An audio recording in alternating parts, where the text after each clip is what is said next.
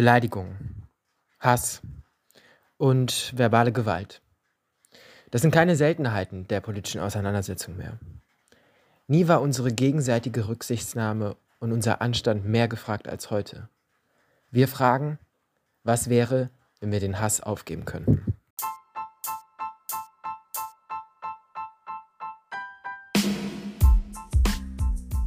Hey, mein Name ist Joshua Kraski und ich bin Vorsitzender der CDU in Hittorf. In meinem Podcast Was wäre wenn nehme ich euch mit. Denn es geht um neue Ansätze. Wir wollen mutiger sein, denn Politik braucht Mut. Aber Politik braucht auch dich. Dieser Podcast stellt sich den Fragen, die sonst keiner stellt. Vielleicht, weil sie auf den ersten Blick etwas verrückt wirken.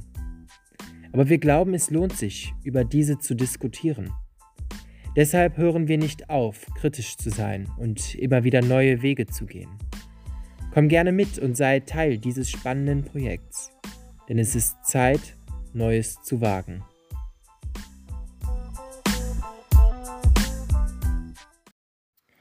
Hey und herzlich willkommen zu unserer nun dritten Folge. Dieser Podcast ist ein kommunalpolitischer Podcast. Aber wir haben uns vorgenommen, dass wir diesmal auch Themen beleuchten möchten, die über die Grenzen des Alltagsgeschäfts der Kommunalpolitik in Leverkusen hinausweichen. Und wir wollen uns dabei immer so ein bisschen fragen, welche Relevanz und welchen Bezug allgemeine Themen, die unsere Gesellschaft beschäftigen, auf unsere politischen Tätigkeiten haben können. Heute widmen wir uns einem nicht gerade einfachen Thema. Und falls ihr denkt, was da hinten im Hintergrund so ein bisschen klappert, ich bin gerade in Berlin und hier ist es ordentlich am Regnen. Und ich habe gedacht, wir könnten heute mal über das Thema Respekt sprechen. Respekt in der Politik, aber auch was Hass in der Politik macht. Und wie Hass unsere politische Auseinandersetzung verändert. Dabei ist Hass gar nicht so ein einfaches Thema. Ich habe das Gefühl, dass es in der politischen Auseinandersetzung immer mehr zum Gegenstand wird. Aber allein der Begriff ist schon schwer zu definieren. Da gibt es den Hass gegenüber einer direkten Person, einem Menschen, den man aus irgendwelchen Gründen auch immer ablehnt, ja, bis ins Existenzielle nicht tolerieren kann. Da gibt es aber auch den abstrakten Hass. Den Hass, den man gegen ein System, beispielsweise eine Demokratie, pflegen kann und den häufig Vertreterinnen und Vertreter in der Zivilgesellschaft und aber auch in der Politik zu spüren bekommen. Dieser Hass lässt sich politisieren. Mit ihm lassen sich Wähler erschließen und gesellschaftliche Gruppen mobilisieren. Und deshalb kann er häufig sehr gefährlich sein. Denn der sich gegen bestimmte Menschengruppen widmende Hass ist eine besonders gefährliche Form der politischen Argumentation. Menschenbezogene Feindlichkeit nennt man dies, wenn man Rassismus, Antisemitismus, Homophobie und Frauenfeindlichkeit oder weitere Ablehnungen auf eine Menschengruppe projiziert und sie als Nichtbestandteil der Gesamtgesellschaft versucht gewaltvoll zu exkludieren. Hass kann komplex sein und viele Menschen erleben ihn tagtäglich. Für sie ist er normaler Bestandteil des normalen Alltags. Die Formen von Hass sind dabei so vielfältig wie die Situationen, in denen er sich im alltäglichen Leben artikuliert. Doch was sagt eigentlich Google? Google definiert Hass von Althochdeutsch Hass und betrachtet es als ein intensives Gefühl der Abneigung und Feindseligkeit. Hass wird zum Gegensatz zur Liebe betrachtet. Hass wird also als Gegensatz zur Liebe verstanden und ist somit gleichberechtigt anzuerkennen als Gefühl, welches Menschen nun mal verspüren. Naja, davon kann man halten, was man möchte von der Definition. Fakt ist aber, dass Hass mehr ist als nur ein Gefühl. Hass kann ein politisches Instrument sein und Inhalt zugleich. Und hier entwickelt der Hass eine noch gravierendere Gefährlichkeit, als er sowieso schon besitzt. Doch beginnt der Hass schon lange nicht mehr in der Face-to-Face-Auseinandersetzung, auf der Straße oder bei Demonstrationen. Hier ist er eher verdeckt und manchmal auch gehemmter. Doch im Netz entfaltet er dann im Schatten einer zweifelhaften Anonymität ganze Brandbreite. Und manche politischen Diskussionen kommen ohne Hass und Respektlosigkeit schon gar nicht mehr aus. Die Zeit berichtete vor zwei Wochen unter der Überschrift Was kostet der Hass, dass allein in Hessen 9000 Hassnachrichten zur Anzeige gebracht wurden. Davon seien 3000 Äußerungen strafbar und bei gut einem Drittel konnte der Täter oder die Täterin ermittelt werden. Und das allein nur in Hessen. Und ich denke, die Dunkelziffer darf dabei deutlich höher liegen.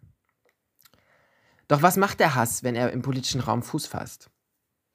Ich finde, er zerstört unsere Diskussionskultur, eine Diskussionskultur, die auf gegenseitigen Respekt als Minimalkonsens basieren sollte. Die Achtung davor, dass der andere es genauso gut meinen könnte mit unserer Gesellschaft, unserem Land oder unserer Stadt wie man selbst, ist die Grundlage dafür, konstruktiv miteinander zu diskutieren. Alles andere mündet irgendwann im Populismus und wenn es hart kommt, im Radikalismus. Wir müssen sicherlich alle mal abrüsten, denn politische Diskussionen können emotional sein. Das müssen sie auch sein, denn Politik bedeutet Leidenschaft. Und ich selbst trete für leidenschaftliche Diskussionen und Debatten ein. Ich habe selbst keine Angst davor, auch mal auszuteilen und meide keine politischen Kämpfe. Aber man muss trennen können zwischen dem, was das demokratische Spektrum und der persönliche Anstand zulässt und dem, was unsere Gesellschaft vergiftet.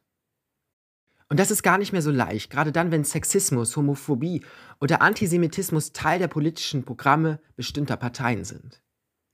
Dieser Hass, der sich im Wesentlichen im Wasser des Ressentiments in unserer politischen Debatte einmischt, erfordert und fordert uns alle. Ressentiment ist keine Politik. Und Ressentiment kann eine Gesellschaft nicht anführen und zusammenführen. Auch bei uns in Leverkusen gibt es Kleinstparteien, die zwar in ihrer Bedeutungslosigkeit schlummern, dennoch den Hass zu ihrem tagtäglichen Geschäft gemacht haben. Wir sind alle gefordert, diesem etwas entgegenzusetzen, für eine tolerante, für eine offene, eine respektvolle und eine anständige Gesellschaft einzutreten. Denn es gibt kein kritisches Maß an Rassismus, Antisemitismus oder Menschenfeindlichkeit, das man irgendwie zu dulden hätte. Jede einzelne menschenfeindliche Äußerung, und mag sie noch so bagatell erscheinen, disqualifiziert für eine weitere Teilhabe an der gesellschaftlichen Kontroverse. Wir müssen das benennen, wenn wir Menschen sehen, die diese Grenzen in der politischen Auseinandersetzung überschreiten. Und wir müssen klar machen, dass wir selbst für eine andere Form der Politik eintreten. Wir müssen klar machen, dass es keinen Platz für Radikalität und Ressentiment in Leverkusen gibt. Aber gleichzeitig müssen wir es auch schaffen, Gegenangebote zu kreieren. Gegenangebote, die beweisen, dass die Vorurteile, die manche gegenüber der Politik geschürt haben, unberechtigt sind. Wir müssen versuchen, alle Menschen mit unserer Politik mitzunehmen, auch wenn wir sie manchmal nicht verstehen. Das heißt auch, das Gespräch zu suchen und die Artikulaturen dieses Frustes mancher gegenüber der Politik nicht einfach zu ignorieren. Wir müssen sie ansprechen und in der Diskussion stellen. Denn Politik bedeutet, Verantwortung für die Menschen zu übernehmen. Und wir müssen ihnen zeigen, dass wir diese Menschen mit ihren sozialen, wirtschaftlichen und persönlichen Anliegen nicht alleine lassen, sondern dass die Politik die Tragweite gesellschaftlicher Ängste und Gefühle, aber auch Wünsche, Hoffnungen und Visionen versteht. Wir müssen auch bestimmt sein. Wir müssen bestimmt gegen jede Form des Hasses auftreten und für eine menschenfreundliche und respektvolle Politik eintreten. Das ist gerade in der Kommunalpolitik so wichtig, weil sie die Grundbasis jedes demokratischen Prozesses ist. Dies ist keine Schmusetaktik, sondern kann in vielen Fällen sehr hart und anstrengend sein. Das beginnt hier bei uns in Leverkusen und geht darüber hinaus. Und wir müssen als Politik die Zivilgesellschaft stärken und auch selbst für einen offenen Dialog eintreten. Deshalb wollen wir Angebote schaffen, wo man miteinander ins Gespräch kommt, aber gleichzeitig auch Anträge verabschieden, die die Menschen helfen und die Zivilgesellschaft, die Vereine, die Menschen, die unsere Heimat mit ihrem Gesicht offen, tolerant und bunt prägen, stärken. Dazu muss man manchmal den ersten Schritt wagen. Aber ich bin sicher, dass sich dies lohnt. Auch hier einfach mal mutig zu sein.